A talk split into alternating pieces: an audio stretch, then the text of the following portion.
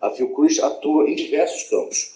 Um deles, obviamente, é o campo científico, que envolve pesquisa, ensino, capacitação, e esse tema merece cientificamente muito, muito, muito o nosso interesse. E não se restringe somente a um canabinoide, e a ciência já mostra isso, já é evidência consensuada no campo científico. Ciência, com certeza, ajuda a gente a promover a saúde, e é isso que a gente defende.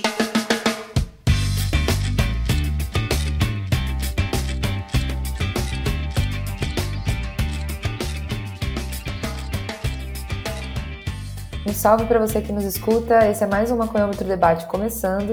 Esse é um projeto do Cannabis Monitor em parceria com a Plataforma Brasileira de Política de Drogas e tem a proposta de contextualizar e aprofundar temas relevantes envolvendo a maconha no Brasil e no mundo. A plataforma é uma entidade que estimula o desenvolvimento de políticas que garantam a autonomia e a cidadania das pessoas que usam drogas, como o efetivo direito à saúde e ao tratamento em liberdade. Ela é uma parceira e apoiadora do Cannabis Monitor. Eu sou aqui a Mesquita e nesse episódio nós vamos bater um papo sobre a publicação recente de uma nota técnica sobre cannabis medicinal produzida na Fundação Oswaldo Cruz, uma das mais respeitadas instituições de ciência e pesquisa em saúde coletiva, não só no Brasil, mas no mundo todo. Agora, em 2023, a Fiocruz criou um programa institucional de política de drogas, direitos humanos e saúde mental, com o propósito de apoiar a geração de conhecimentos científicos e estratégias relacionadas a esses três eixos temáticos, e assim buscar amplificar o diálogo com a sociedade, de forma a contribuir para a elaboração, implementação e avaliação de políticas públicas nessas áreas. A iniciativa é um desdobramento de um programa anterior, de 2014, chamado Programa Institucional Álcool, Crack e Outras Drogas, o PACD que agora avança para outros eixos temáticos, para além da política de drogas, que também dialogam com a formulação de políticas públicas no campo da saúde. O programa é coordenado pelo Laboratório de Estudos e Pesquisas de Saúde Mental e Atenção Psicossocial, LAPS, da Escola Nacional de Saúde Pública Sérgio Arouca, que é a ENSP da Fiocruz, com coordenação adjunta da Vice-Presidência de Ambiente, Atenção e Promoção de Saúde da Fiocruz. Uma das primeiras medidas desse programa foi a publicação, no dia 19 de abril, de uma nota técnica na qual é destacado o potencial terapêutico da cannabis, abordando as diversas evidências científicas encontradas até o momento sobre tratamentos terapêuticos baseados na planta e seus derivados. De acordo com a agência Fiocruz de Notícias, o objetivo desse documento é oferecer subsídios técnicos para que as instituições responsáveis por legislar, regulamentar, pesquisar, produzir, padronizar e até distribuir né, cannabis e seus derivados bem também como os fins terapêuticos para a sociedade em geral. Além de detalhar evidências e referências técnicas sobre as diversas condições de saúde em que a cannabis possui aplicação terapêutica, a nota técnica ainda reforça a necessidade de se avançar no desenvolvimento de pesquisas no Brasil com a realização de estudos clínicos de diferentes condições e na capacitação de médicos e outros profissionais de saúde sobre a temática. Bom, a publicação dessa nota é algo histórico, né? Relevante ainda mais nesse momento que projetos de leis voltados para distribuição e acesso pelo SUS de medicamentos formulados com cannabis estão pipocando em diversos estados e municípios do país. E nós temos aqui uma grande oportunidade de aprofundar o olhar sobre esses processos que envolvem a criação deste programa lá na Fiocruz e da elaboração dessa nota técnica, assim como os seus objetivos e também as pessoas e instituições que estão envolvidas nessa iniciativa que é uma ferramenta prática, né, com a legitimidade da Fiocruz para a incidência do debate sobre políticas públicas para cannabis usada para fins terapêuticos no Brasil. Para a gente entender um pouco mais desse rolê técnico-científico todo, eu recebo para trocar uma ideia hoje a Ana Paula Bujor, que é médica psiquiatra, mestre e doutora em saúde coletiva pela Escola Nacional de Saúde Pública e a atual coordenadora geral do Programa Institucional de Política de Drogas, Direitos Humanos e Saúde Mental da Fiocruz. Também vem Francisco Neto, que é psicólogo, mestre em saúde pública pela Escola Nacional de Saúde Pública, atual secretário executivo do Programa Institucional sobre Políticas de Drogas, aquele mesmo programa que a Ana Paula é coordenadora, e o Renato Fileve, que é bacharel em Ciências Biológicas na modalidade médica, doutor em Neurociências e pós-doutorando pelo Departamento de Psiquiatria e Psicologia Médica da Universidade Federal de São Paulo. Ele é coordenador científico da Plataforma Brasileira de Política de Drogas também e diretor executivo da Cannabis, Associação de Canabiologia, Pesquisa e Serviço. Inclusive, fica aqui a dica para você ouvir o episódio sobre a cannabis que a gente tem lá no Maconhômetro Sociedade. Todos eles diretamente envolvidos na elaboração dessa nota técnica que a gente vai destrinchar aqui hoje. Tenho certeza que a gente vai aprender muito e entender muita coisa, então bora começar esse papo. Oi, Ana. Oi, Francisco. Oi, Renato. Muito obrigada. Sejam bem-vindos ao Maconhômetro. Que bom que vocês estão aqui para poder explicar isso para o público em geral, a importância dessa nota e tudo que vocês se envolveram aí para fazer ela acontecer. Oi, Kia. Prazer estar aqui contigo. Olá, Kia. Obrigado pelo convite, Ana Paula, Francisco. Olá, pessoal. Muito obrigado pelo convite. Prazer estar com vocês. Bom, eu queria começar pedindo para que vocês expliquem né, o beabá para aquele nosso ouvinte que de repente não está tão antenado né, nesse universo institucional das pesquisas científicas. O que, que é a Fundação Oswaldo Cruz e qual que é a importância dela para a área da saúde? Né? A gente ouviu muito falar sobre o Fiocruz, assim, pessoas do mundo normal e comum fora desse meio científico, na época da pandemia, né, por conta das pesquisas em relação à vacina, mas o que, que ela faz de fato, qual que é a importância dessa instituição? Então, a Fundação Oswaldo Cruz é uma instituição que foi fundada em 1900, ainda com o nome de Instituto Soroterápico, por Oswaldo Cruz, onde advém seu nome, e ao longo desses últimos mais de 120 anos, ela se constituiu numa das maiores instituições de ciência e tecnologia do mundo, em número de funcionários, em campi. É, ela não, ela tem a sede no Rio de Janeiro, mas se distribui por diversos outros estados do país e tem uma missão é, ampla no campo da saúde pública, da saúde coletiva. Se destaca na produção de vacinas, junto com outros laboratórios do país, mas também é, produz política pública, formação em pós-graduação, tem uma escola politécnica, enfim, ela tem uma diversidade de, de ações, né, de pesquisa, de formação profissional, é uma na Escola Nacional de Saúde Pública, que é onde está localizado atualmente o programa institucional. É uma escola de formação, né, bastante tradicional no país, de formação de trabalhadores, de nível médio, de nível superior, nesse campo, quer dizer, num campo diverso, né, um campo seja nessa discussão de política de drogas, direitos humanos, violência, planejamento e gestão, aquilo que envolve a gestão do Estado e aquilo que também diz respeito à prática cotidiana é, dos serviços. Acho que essa explicação foi bem completa, né? Mas que interessante que muita gente não sabe que dentro da Fiocruz existe aí as escolas, né, institucionais.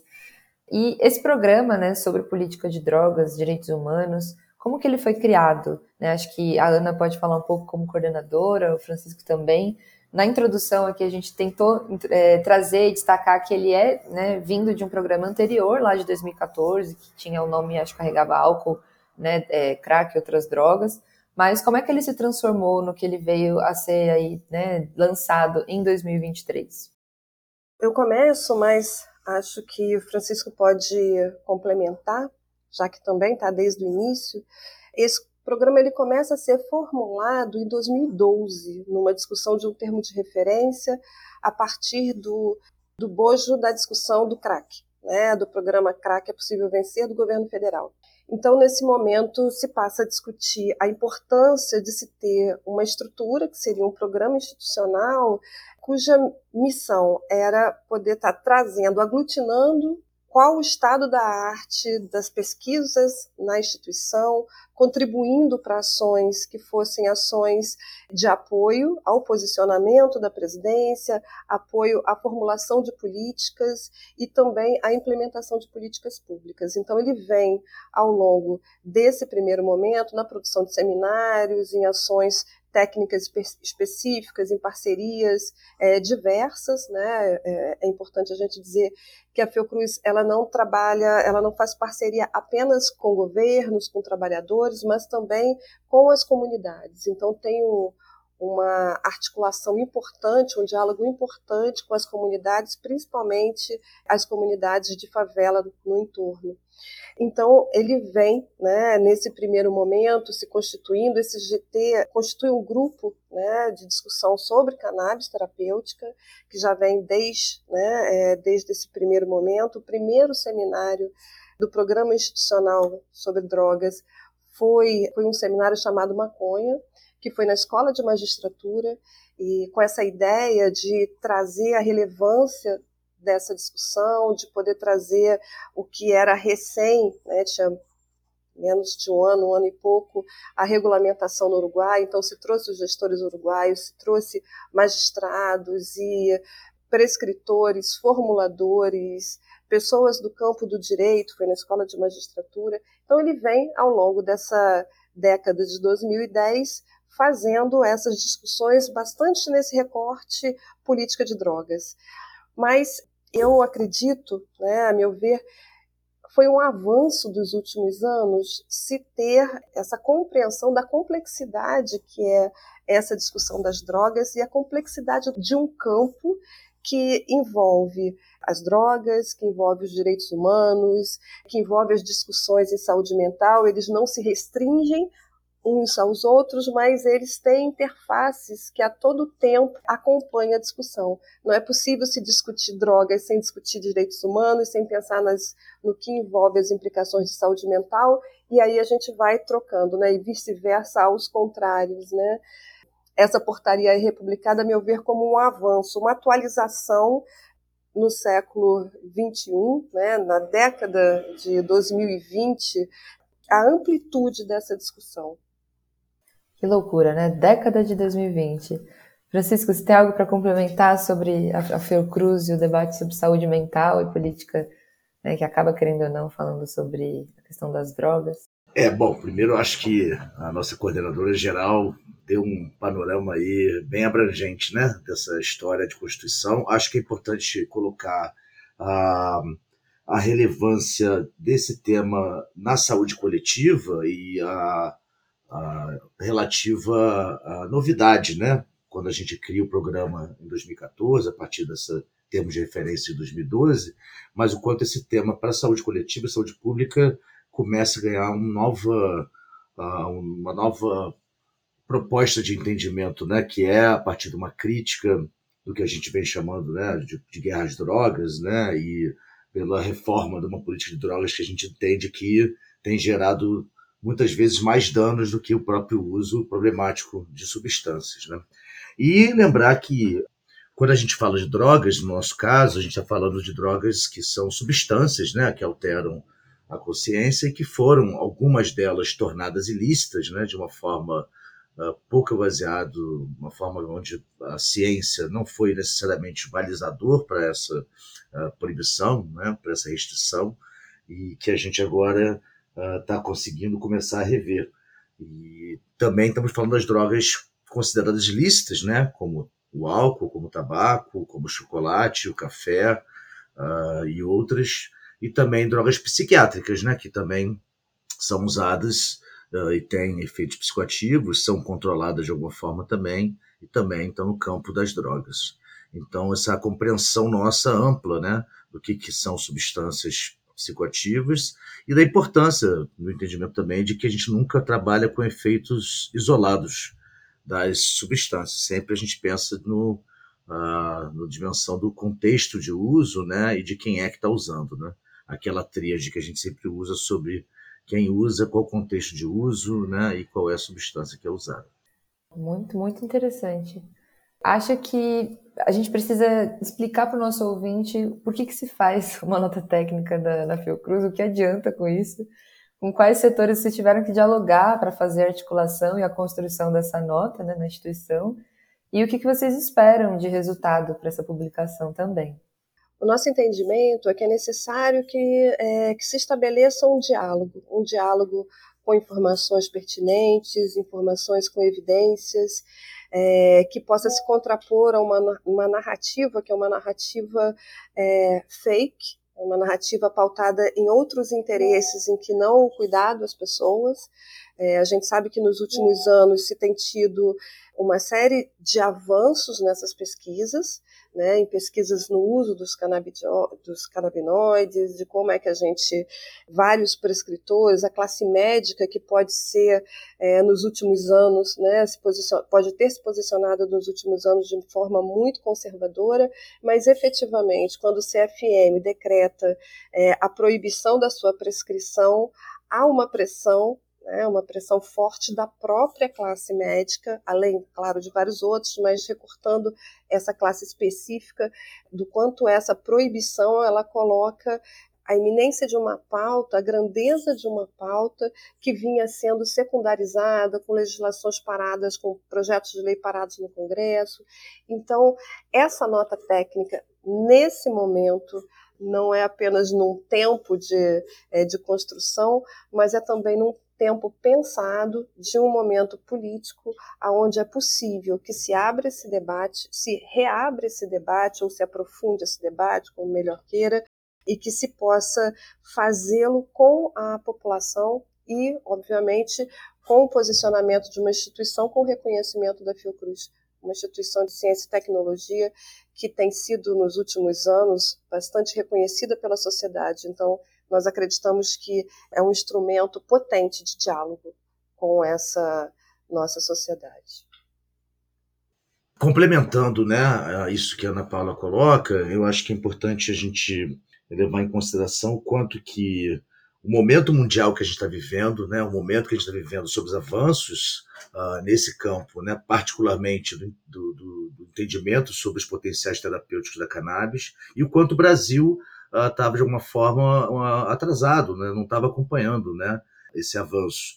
E a gente entendeu que cabia Fiocruz nesse momento, ao Programa né, Institucional de Política de Drogas, Direitos Humanos e Saúde Mental, trazer uh, um, um, resumo, né, uma nota técnica bastante resumida do quais são as evidências já consolidadas, né, que não estão em disputa. Né? As evidências, essas já são, pelo menos aquelas que a gente destaca, né, onde já tem uma, um grau de conclusividade. Então, os setores da sociedade né, argumentando que não existia né, potencial terapêutico nenhum da cannabis e que somente um canabinoide tinha efeito terapêutico. Eu acho que é, são informações que não não estão respaldadas né, no que a gente tem de uh, construção de consenso científico internacional. Então, acho que a relevância da Fiocruz se posicionar como instituição de ciência, tecnologia, pesquisa e diálogo com a sociedade, né, como a própria nota coloca. Então, aí também é mais essa relevância da, da nota. É importante isso que o Francisco falou sobre esse reconhecimento da Fiocruz de que não é só um canabinoide, né? Ao contrário aí do discurso geral que está sendo feito agora na sociedade, a Fiocruz posicionar quanto a isso é muitíssimo importante, né? Até para esse marco aí da história. Como é louco falar da década de 2020, né? Mas realmente, só na década de 2020 que isso está acontecendo. Bom, é, você estava também, acho que como consultor, né, colaborador dessa iniciativa, queria que você compartilhasse sua perspectiva, tanto do sentido né, para a sociedade civil dessa importância, quanto dos movimentos que você acha que podem ser feitos a partir disso, através dessa produção de conhecimento, de divulgação, né? Legal, Kia. Pois é, é, eu acho que assim o destaque, né, que tanto a Ana Paula trouxeram, né, quanto o Francisco sobre a importância do, da Fiocruz se posicionar, né, e escolher um lado de dentro desse embate ideológico mesmo, de perspectivas, né, de enxergar o assunto, porque Dentro do campo científico, né, o volume de evidências que nós temos, eles apontam para lados diversos, né? Muitas vezes é, com o tipo de metodologia, com desenho de estudo empregado, a gente acaba enrijecendo um pouco né, a leitura desses dados e do efeito real né, que traz para essas pessoas e muitas vezes acaba é, trazendo pontos inconclusivos né, para discussão. Então, alguns ensaios mostram efeitos positivos, outros ensaios mostram efeitos negativos. Então, trazer um estado da arte, né, como um peso de uma instituição como a Fiocruz, para trazer ali apontamentos que já estão mais consolidados dentro desse conhecimento científico, né, ele permite ali com que a gente possa explorar, voltar a explorar, né? Você estava falando da década de 20, eu estava me lembrando que até a década de 20 do século passado, é, a cannabis era regulada e era vendida nas farmácias, né? A gente tem um uso tradicional milenar da planta e que a ciência atual ela vem corroborando né, sobre as suas propriedades. Eu acho que o caso da epilepsia é emblemático para a gente pensar que primeiro relato de caso né, de uso da cannabis como é, uma substância anticonvulsivante, ele é de 1839, de um médico irlandês. E o primeiro ensaio clínico foi feito pelo professor Elisaldo Carlini nos anos 70. Mas os ensaios que permitiram a regulação do Epidiolex nos Estados Unidos pelo FDA foram de 2017, 2018. Então veja só com o caso da epilepsia a distância, né, entre o conhecimento científico e aquilo que pode ser empregado um dia, né? E aí eu vejo que no campo da medicina, né, sobretudo baseado em evidência, a gente tem um nível consistente de evidência, ou seja, estudos de fase 3, multicêntrico, com milhares de pessoas, com duplo cego randomizados, controlados por placebo, né, que é o que é, muitas vezes é, o Conselho Federal de Medicina ou outras agências exigem, né, é, são estudos caríssimos e são só praticados por empresas. Né? Então, nós temos hoje no Brasil o Dronabinol, por exemplo, que é um, um fármaco que é o THC sintético, indicado para controle da náusea e vômitos em decorrência da quimioterapia. Tem também o Nabiximols, que é um outro medicamento registrado que contém THC e CBD na fórmula. Então, a cannabis ela é regulada no Brasil. Não é uma coisa é, que não, ainda não existe, né? Só que ela é regulada para quem, né? Quem acessa esses fármacos, né? E ao mesmo tempo, o, o Epidiolex ele foi regulado no, nos Estados Unidos, mas ainda não entrou aqui. Então, o que se usa para tratar, né, com a mesma indicação do Epidiolex, que é as epilepsias, é feito com um medicamento que não é o mesmo que foi comprovada a eficácia e segurança, né? Então, ainda tem muita confusão dentro da regulação da cannabis, né? E eu acho que, sobretudo para fins terapêuticos, eu acho que a Fiocruz, com a nota, ela vem tentar é, trazer apontamentos né, de, um, de uma leitura um pouco mais consistente dos dados da literatura e é, saudar né, essa retomada de poder fazer né, um diálogo entre uma instituição do governo e a sociedade civil para poder orientar a população é, a respeito dos mais variados temas, sobretudo esse que é tão delicado e tão caro, né, tão interessante né, para a população brasileira. Deu aulas, né, Fileve? Deu aulas. Ficou aí, ó, para quem não sabia, medicamentos que tem CBD e THC na sua composição, os fármacos. Muito, muito interessante existiram outras entidades, né, gente, que participaram aí da construção dessa nota, ou, sei lá, da consultoria, não sei como explicar necessariamente, vocês podem me corrigir aí ao fato, mas acho que é interessante a gente saber é, quais são elas e qual foi a importância né, dessa construção coletiva para a nota.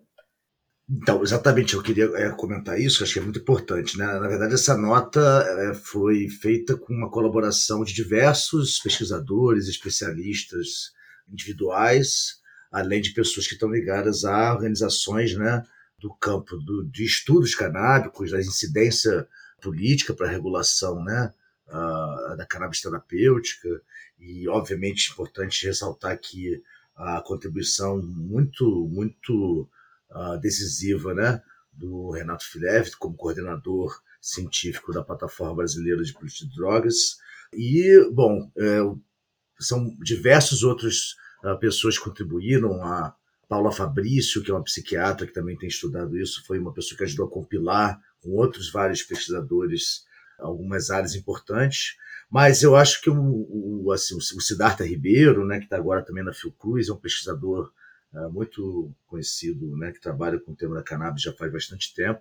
E, bom, foram dezenas de contribuições que a gente foi recebendo e a Cecília Edin, que também é da Fiocruz, também, né, que também contribuiu.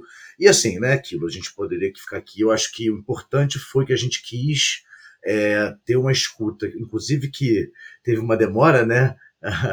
o Renato acompanhou isso até a gente publicar a nota, porque a gente quis de fato ter uma escuta ampla aí de atores que a gente achou relevante, além de, obviamente, internamente na Fiocruz, né? Com as diversas instâncias e atores aqui que também têm algo a contribuir com esse tema e que também foram fundamentais para poder produzir isso, que depois é uma nota que sai, né, em uma nota institucional, uma nota técnica institucional de um programa vinculado à presidência da Fiocruz.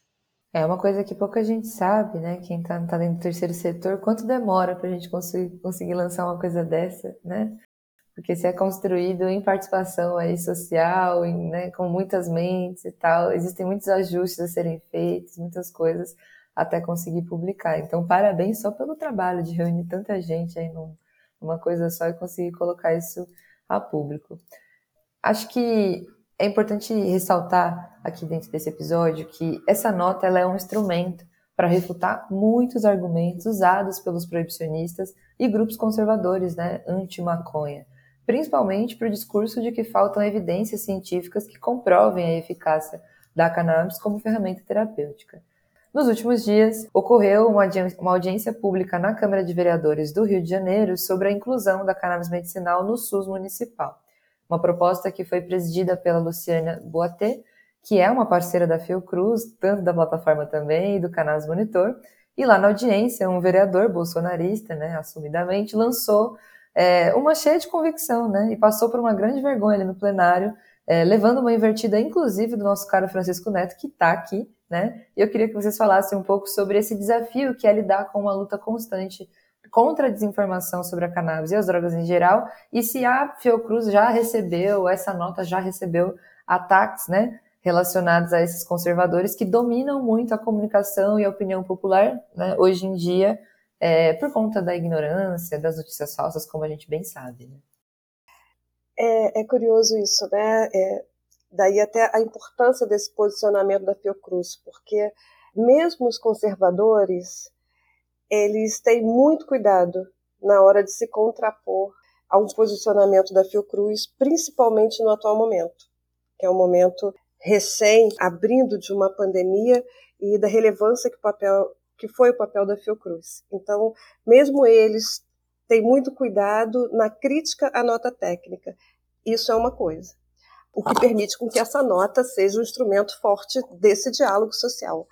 A outra coisa que eu acho que é, o Francisco começou colocando é de se falar da importância que a gente precisa dar ao fato que a produção do conhecimento científico ele não é a produção de um sujeito, de um iluminado.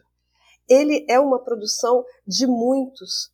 E esse conhecimento sobre a cannabis, ele é para além de discutir a substância, os seus efeitos terapêuticos. Ele tem muitas vertentes, vertentes da saúde coletiva, vertentes do judiciário, é, vertentes né, é, no estabelecimento de uma política do, de nível central, Ministério da Justiça, Ministério da Saúde. Então, esse processo a gente precisa destacar enquanto sendo fundamental né, onde essa troca ela vem ao longo dos últimos anos significando uma articulação e uma potencialização entre os movimentos, os pesquisadores, é quem teve um protagonismo e vem tendo um protagonismo significativo no impulsionamento dessa agenda são os movimentos sociais e prioritariamente as associações de pais. Eu acho fundamental que ele, é, o filme que é ilegal, o Illegal, né, aonde se conta essa história. A história desse processo, falando especificamente do quadro é, desses filhos, mas é, traz para nós essa dimensão e o quanto a sociedade, e isso é, é muito interessante, né? eu não sou uma pesquisadora de campo dessa área, mas eu sou uma prescritora dessa, dessas substâncias. E o que eu observo hoje como psiquiatra, as pessoas chegam no meu consultório dizendo do quanto os tratamentos convencionais para diversos quadros foram tratamentos que não obtiveram resultados, o quanto tem conhecimento dessa ou daquela experiência, seja de pessoas próximas, seja de conhecimento que viram, que buscaram, né? E não apenas buscaram, né, como é, naqueles destaques, né, de tabloide B, que buscaram efetivamente, foram ler, foram buscar saber como num espaço como esse, onde você discute profundamente. Então, quando a gente é, recebe essa é, essa demanda, né, é uma demanda que você não consegue fugir de um debate claro. Né? E aí, essa nota vai discutir essa questão das substâncias, vai discutir a regulamentação dela, vai discutir de que forma se pode fazer uma pesquisa, que a gente sabe que muito do nosso atraso diz respeito ao acesso aos insumos. Então, se não é uma coisa única que a gente vai discutir, ah, pode usar cannabis terapêutico ou não, vai, vai liberar, importa e está tudo certo. Não, a gente está falando de acesso. O acesso é uma questão fundamental para a gente pensar na população brasileira, porque regulamentada e autorizada para usar, tá, mas quem acessa? Quem paga R$ 1.500 para receber 60 ml de uma substância?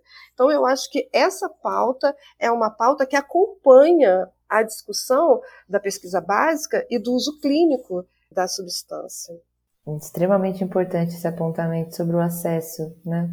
Em relação ao atual governo, né, a ex-presidente da Fiocruz, Nízia Trindade, hoje é a nossa ministra da Saúde, né? Veja só, saímos de anos de Pazuello, todo mundo se imaginar, Mandetta para Nízia Trindade, né? Queria saber o que vocês acham disso também, mas queria abordar principalmente que Nízia né, deu declarações públicas sendo favorável à ampliação do debate sobre a cannabis, assim como outras figuras que hoje estão em posições importantes dentro do governo. No entanto, por outro lado, o atual governo também sinaliza apoios para as chamadas comunidades terapêuticas. Qual a posição de vocês sobre os rumos em termos da política de drogas no Brasil nesse futuro recente conquistado que temos aqui em 2023? Bom, Kia, é, realmente né, é, um, é um salto aí de oportunidade. Eu acho que o Ministério da Saúde ele deve assumir um protagonismo nessa discussão. Acho que a Ana Paula ela traz e salienta de maneira importante que a questão da política de drogas ela perpassa por vários ministérios, né? Fazenda, Segurança Pública, Justiça, enfim, né? O, também desenvolvimento social, né? Então, como que a gente consegue articular é, isso de maneira interministerial, né? Sendo que há um protagonismo óbvio da Senad, é, mas também é, numa articulação dentro do Departamento de Saúde Mental, com a Sônia Barros, e possibilidades de que isso, é, de uma certa forma, né, traga perspectivas mais otimistas, né, tanto para uma regulação responsável não apenas das substâncias ainda consideradas ilícitas, como a cannabis, não apenas para uso terapêutico, é, mas sim né, pensar nos processos, na regulação né, do processo de produção, de acesso, de consumo e como aproveitar. Né, hoje ainda o Brasil utiliza a estrutura do Ministério da Justiça para combater, para erradicar pés de maconha né, produzidos no Brasil, variedades da cannabis que são tropicalizadas, né, que são adaptadas ao bioma brasileiro, aos diversos biomas brasileiros, e ao invés da gente fazer uma memória né, dessas genéticas e estudá-las e poder acompanhar uma perspectiva de soberania nacional né, dentro da, das universidades, dos centros de pesquisa, da Embrapa, né, e poder desenvolver variedades que são adaptadas e possíveis e viáveis né, de serem utilizadas como terapia, a gente acaba é, deixando isso de lado, erradicando, né? Então tem muita coisa para ser mudada, né? Eu acho que o que a gente vê como política de, de drogas em relação ao uso terapêutico da cannabis, né? É que muitos, muitas pessoas elas chegam na maconha e nos seus componentes como a última opção. A pessoa já tentou de tudo. Ela já tentou todos os tipos de tratamento que tem convencionais e alternativos. E aí, por um determinado destino, ela ouve falar que algum, alguma pessoa se tratou com canabinoides. Para dor, por exemplo, é emblemático. A pessoa ela começa tomando Dorflex, Tilenol, e aí depois vai para tramal, e aí morfina, e aí, enfim, e aí ela tenta de tudo e aí chega nos canabinoides. Para epilepsia a mesma coisa. Então, não é um tratamento que ele, como eu disse, milenar, né, que ele requer uma necessidade de comprovação, né? A mesma coisa a morfina. As pessoas sabem que a morfina é um analgésico, né? Desde antes da, da medicina baseada em evidências, a morfina é usada na medicina e os canabinoides também eram e por uma opção política eles deixam de ser, né, num, num momento recente da nossa história. Então, eu acho que por conta da, da questão da autonomia médica, do uso compassivo, né, pela cannabis ser uma ferramenta tradicional que melhora, além de remissão de sintomas ou redução de sintomas, ou ser utilizado como um adjuvante no tratamento de outros né, com outros fármacos, é, a cannabis ela pode melhorar fatores que são, né, já que a gente está falando aqui de um conceito ampliado de saúde, né, fatores como o humor, a qualidade de vida, o sono, o apetite, isso, as dores, né, e isso pode ser fundamental aí no processo de reabilitação de algumas pessoas, tá? Claro que não funciona para todo mundo, mas tem uma parcela significativa da população que os canabinoides eles podem e servem, né, como ferramentas terapêuticas. Então acho que isso só no campo da saúde, né, e da saúde pública e do, e do enfoque aqui na, na nota, mas é, se a gente for pensar, né, como traz a Ana Paula, a questão da segurança pública, né, e como que a questão da política de drogas e do proibicionismo de algumas substâncias, ele é a cortina de fumaça, né, para esconder uma série de questões estruturantes da nossa sociedade, né, como o racismo, como o capitalismo, então, eu, eu, vejo que a política de drogas ela serve a isso, né? Então, é urgente também, ainda mais urgente do que o uso terapêutico, a gente discutir a questão da regulação imediata das substâncias ilícitas e também uma regulação responsável do álcool e dos medicamentos e das substâncias que são é, atualmente reguladas, né? Sobretudo para as populações mais vulnerabilizadas. Então, é mais ou menos essa a linha aí. É, eu queria é, reforçar para nós, né, da Fiocruz, a enorme alegria, né, de ter a nossa presidenta, né, Lise, agora ministra da Saúde, e o quanto é uma oportunidade muito relevante para a gente fazer avanços, mesmo nesse contexto tão complexo que a gente está vivendo, né, não só nacional como internacional, né, diversos desafios aí muito complexos que a gente vive. E eu acho que a gente tem aí diversos aliados, né, dentro do governo. A gente sabe que a Marta Machado e o pessoal que está lá na secretária Marta Machado e o pessoal que está lá na Senad, o pessoal que está no Ministério dos Direitos Humanos, né, junto com o Silvio, a Sônia, né, a diretora Sônia, que está uh, ah, na saúde mental. Então, acho que é uma oportunidade, né? E tem contradições, inclusive, no governo, né? Eu acho que esse governo é um governo que também expressa as contradições da sociedade, né? E tem várias formas de ler essas contradições. Gostaria de reforçar aqui uma coisa específica sobre o quanto que o financiamento público, né, do que a gente hoje em dia chama de comunidade terapêutica, que é um nome que já pode ser, já foi usado e pode ser usado em diferentes contextos, mas que são na sua maioria entidades de cunho religioso, né, por alguns estudos que mostram a essa característica e que tem algumas inspeções, alguns relatórios que mostram que alguma parte delas, né, não dá para saber ainda de uma forma total, existe diferentes graus de violações de direitos, né, direitos fundamentais.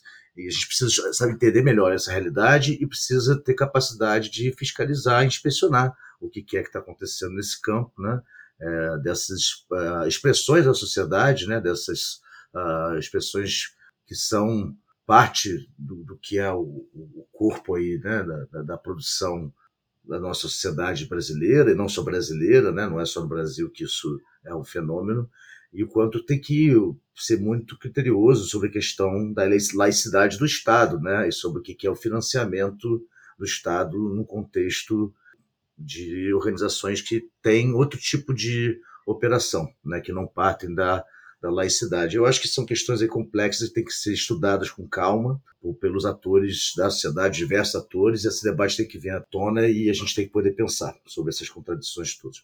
Eu gostaria de marcar uma coisa importante que a gente não falou aqui, e corroborando aqui um pouco, acho que o Renato colocou, do quanto que quando a gente fala de cannabis terapêutica, do uso terapêutico de canabinoides, de forma alguma a gente está negando que, como todas as substâncias psicoativas, sejam elas legais, uh, ilegais, tornadas ilegais e também as psiquiatras têm potenciais adversos, né? E tem sim potenciais usos problemáticos. Eu acho que é muito importante também que a gente tenha clareza de quando a gente fala um debate sobre potencial terapêutico, como a própria morfina, né? Tem um potencial terapêutico, tem um potencial de uso problemático, diversas substâncias que são é, regulamentadas e as substâncias tornadas ilícitas não são porque foram tornadas ilícitas mais prejudiciais e mais problemáticas, e sim o contexto que acaba sendo gerado a partir dessa proibição. Então, o potencial de uso problemático que existe em todas as substâncias é uma preocupação que nós da Fiocruz temos, nós da saúde coletiva temos, cabe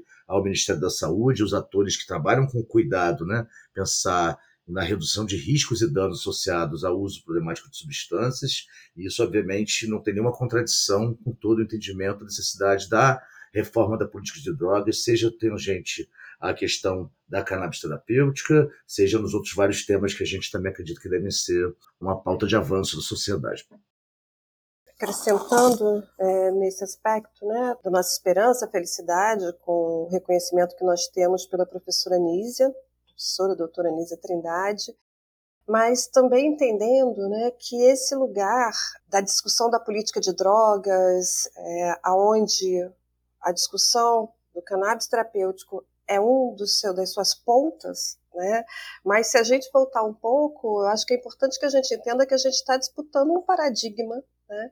Que isso é uma disputa de campos e que nós estamos no Estado republicano. Então a nossa expectativa é que esse diálogo ele se dê. A gente sabe que em governos republicanos é, que se proponham, né, democráticos, populares, não vai ser é, numa caneta que nós vamos resolver essa situação. Então isso pressupõe que essa disputa ela vai se dar não apenas no ministério que cuida da saúde, mais estrito senso, né, mas essa saúde no contexto ampliado, ela vai envolver uma disputa no parlamento, ela vai envolver uma disputa com a sociedade de determinadas visões estigmatizantes, preconceituosas, que foram construídas a partir de uma perspectiva da criação de um Estado que é um Estado punitivista, historicamente foi um Estado punitivista, um Estado que o tempo todo está na pauta, um Estado mínimo, reducionista, aonde esses, essas populações vulnerabilizadas ou as ditas minorias, elas são varridas para debaixo do tapete, as suas questões elas não são escutadas. Então, quando a gente pensa no rumo da política dessa discussão da cannabis, a gente não pode se dissociar da discussão da política de drogas e a gente não pode se dissociar da discussão de um modelo de Estado que queremos que não é um Estado que seja submetido à lógica do mercado individual, mas ao contrário que defenda universalidade de acesso, que defenda um sistema único de saúde efetivamente público e que responda às demandas da sociedade. Só para terminar, a gente pensar que uma recomposição que está em curso atual, que é fundamental, é o Conselho Nacional sobre Drogas, o CANAD, que está em fase é, de eleição para a sociedade civil, aonde democraticamente se candidata, se pactua e a partir dali, diferentemente dos últimos anos, aonde essa política era uma política dominada por um conservadorismo da gestão e daqueles grupos que serviam ao capital, hoje nós vamos ter uma oportunidade histórica de retomar uma pauta junto com o movimento. Então, acho que isso é uma questão importante que a gente precisa também trazer para essa discussão. Muito bem lembrada, Ana Paula, sobre a eleição do CONAD e sobre isso fazer parte também da sociedade civil, do chamamento de que mais mentes e pessoas que são afetadas por todas as políticas façam parte da construção e dos movimentos sociais. Inclusive, uma coisa que vocês ressaltaram aqui com esse episódio de hoje é que algo que nem é tão de conhecimento público assim, de que a Fiocruz também tenta dialogar com movimentos sociais, além do Estado, dos governos em si. Isso é algo muito, muito legal mesmo de saber. E agora, voltando um pouco para o nosso tema né, do campo científico, eu queria que vocês trouxessem referências, sejam de pesquisas, produção de conhecimento sobre cannabis, drogas, direitos humanos, saúde mental, redução de danos, coisas que vocês podem passar aqui, né, cada um de vocês, para os nossos ouvintes conhecerem e buscarem, né? Também vale indicação de pesquisadores, projetos, coletivos ou até leituras, filmes, perfis para seguir. Vale tudo aqui nesse momento, hein? É o momento de vocês venderem o jabá que constroem as ideias que vocês compartilharam aqui.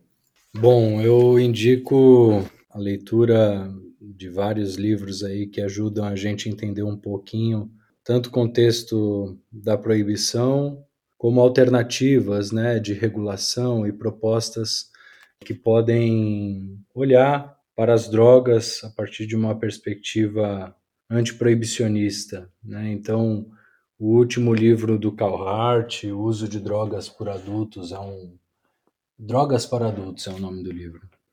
É um bom livro para combater argumentos que se baseiam, enfim, né, em, em crenças, né?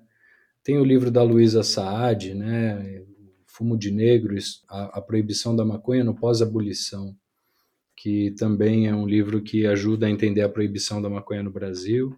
Tem um material da Transform, que é uma organização do Reino Unido, sobre como regular a maconha. E eles fizeram uma terceira edição recente que está sendo traduzida pelo Justa é, aqui para o português. Então, em breve também será lançada. Tem aí a, as publicações da plataforma, né? Tanto introdução ao associativismo canábico, quanto a platô de redução de danos que vai ser lançada no mês que vem, o curta Estado de Proibição, a platô vai ter uma segunda edição esse ano da Platô, de Drogas e Democracia para o segundo semestre. Ainda, enfim, podia citar vários autores aqui, acho que Henrique Carneiro, né, a História da Proibição, também é um bom livro. E para todo mundo seguir a Marcha da Maconha no seu lugar, na sua cidade, no seu estado.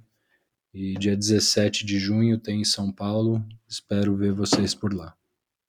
Bom, eu vou trazer algumas questões mais amplas. Eu, eu gosto bastante de um livro que já tem algum tempo, que é Drogas e Cultura, que é produzido pela UFBA.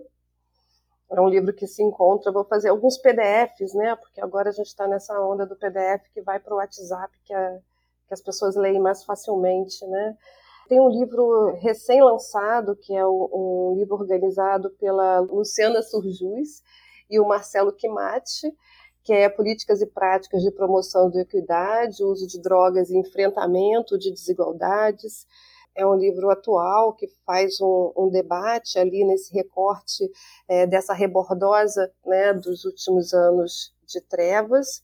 É, as referências de pessoas né, no campo, pesquisadoras no campo dos direitos humanos, aí eu vou puxar um, para minha sardinha, né, lá no Lápis, nós temos o professor Paulo Amarante, que é um histórico pesquisador desse campo, um dos mais importantes, não só aqui no Brasil, mas na América Latina, no mundo.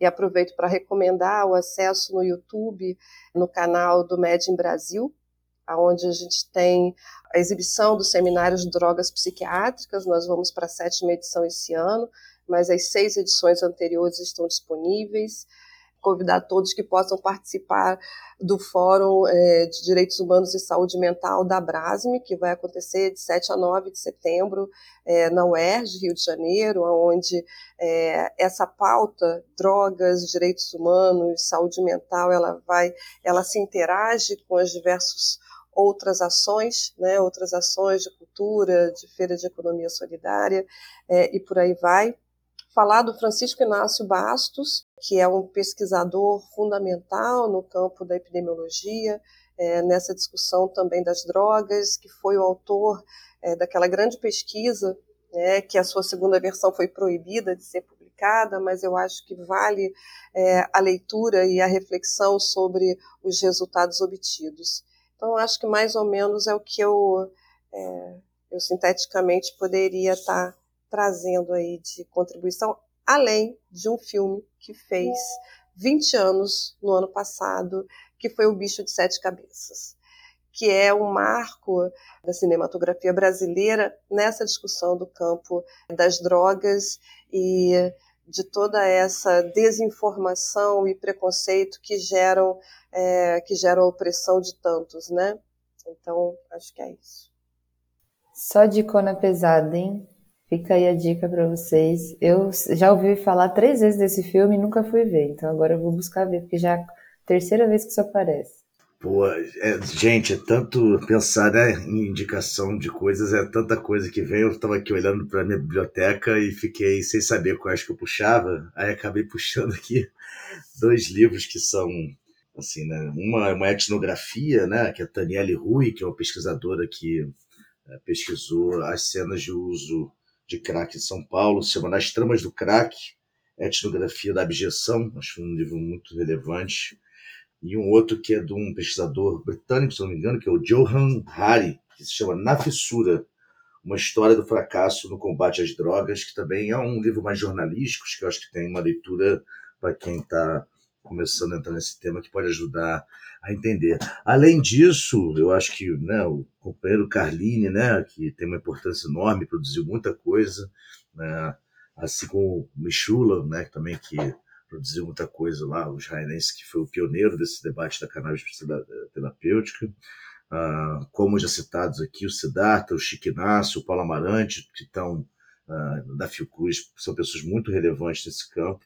E eu queria citar também uma organização internacional que tem documentos, né, não tem em português, mas tem em espanhol e em inglês também, e ela é um, um, centro assim que tem produzido muito conhecimento e feito é, tem, é, também feito muita incidência, né, tanto no, no, sistema ONU quanto na verdade nos países, né, que têm conseguido fazer uh, reformas da política de drogas, que é o IDPC, que é o Consórcio Internacional de Política de Drogas. É, IDPC, se você botar IDPC Drogas ou IDPC Drugs, você vai achar o site e tem muita coisa lá, além de inglês, em espanhol. Em português tem pouca, também tem alguma coisa, mas em espanhol tem bastante coisa. E ali, para quem quer entender como está esse momento atual, as transformações que a gente tem vivido, né?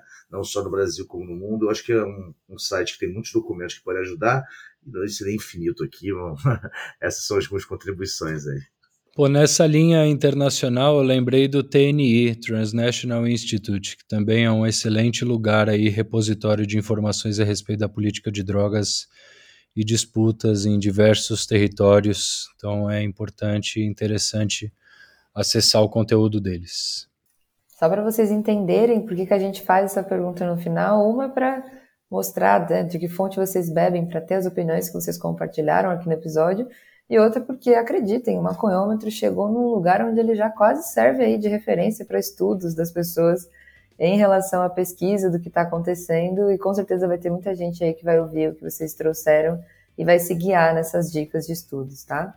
Queria agradecer todo mundo, a gente vai se despedir aqui do nosso episódio. Foi muito importante fazer esse episódio hoje, entender um pouco mais sobre a Fiocruz, entender um pouco mais sobre esse momento é, científico e político né, brasileiro que a gente está aí vivendo. E queria que vocês, enfim, dessem seus recados finais para que a gente se despeça do episódio, todo mundo que ouviu até o final, que merece já o nosso salve por ter ficado até agora aqui ouvindo toda essa conversa cabeça né, que a gente trouxe. E é isso. Que agradeço muitíssimo o convite, é sempre muito importante, a gente tem um pouco esse lugar, né, que é de pensar sobre, produzir sobre a política, mas também ter essa transmissão. Né? Então, uma conversa é, nos provoca, traz, né, dá uma remexida assim, para a gente poder estar tá ali também refletindo e nos colocando em questão, né, que é, um, é uma ação fundamental que a gente também se coloque em questão. Então, agradeço né? Agradeço o Maconhômetro por nos receber, agradeço a presença de estar junto né, com o Renato Fileve, com Francisco Neto, pessoas também tão importantes nessa, nessa discussão da política de drogas hoje. Muito obrigada. É, eu acho que né, a Kia colocou no momento né, a importância da Fiocruz estar né, nesse diálogo com os movimentos, né, com a sociedade civil. E isso é um dos mandatos da Fiocruz. Né? Ela é uma, uma instituição estratégica, né, não de governo, de Estado, mas que tem uma interface muito grande de diálogo com a sociedade civil organizada, com os movimentos sociais, faz parte da história da Fiocruz, né, da própria missão dela enquanto parte da sociedade brasileira. Né. E é isso, vou agradecer muito a sua condução, que acho que foi muito bem conduzida aqui, e agradecer muito a minha coordenadora geral, Ana Paula Bujor, ao coordenador de é, pesquisa da Plataforma Brasileira de Drogas, ao Gustavo, e uma alegria estar aqui com vocês. Contem com a gente. Kia, eu agradeço o convite ao Cannabis Monitor, à Ana Paula, ao Pico, Francisco. Agradeço aqui a oportunidade de ter tido, né, publicamente, eu acho que eu não fiz esse agradecimento, então a oportunidade de ter tido participação, né, e contribuição nesse processo amplo, né, e importante, né? Porque até suscitou aqui um, um debate, né, para ser feito a partir dessa nota. E eu acho que essa era a intenção, né, trazer ela ao público diverso. Então, obrigado mesmo e é um prazer estar com vocês. Gente, é isso. Estamos chegando ao fim do nosso bate-papo com Ana Paula Gujor, Francisco Neto e Renato Fileve, onde a gente debateu sobre a produção e publicação pela Fundação Oswaldo Cruz de uma nota técnica sobre cannabis medicinal e os seus desdobramentos. Muito obrigada a você que nos escutou até aqui. Se você curtiu esse conteúdo, espalha para geral, compartilha com quem você acha que vai se interessar em aprofundar esse debate político sobre drogas, direitos e cuidado no Brasil. E apoie o Maconhômetro e o Canal Monitor. Curte, compartilha. Se puder, contribua com a nossa campanha de financiamento coletivo no Apoia-se. O endereço é apoia.se barra. Eu fico por aqui e um salve para geral. Até o próximo debate.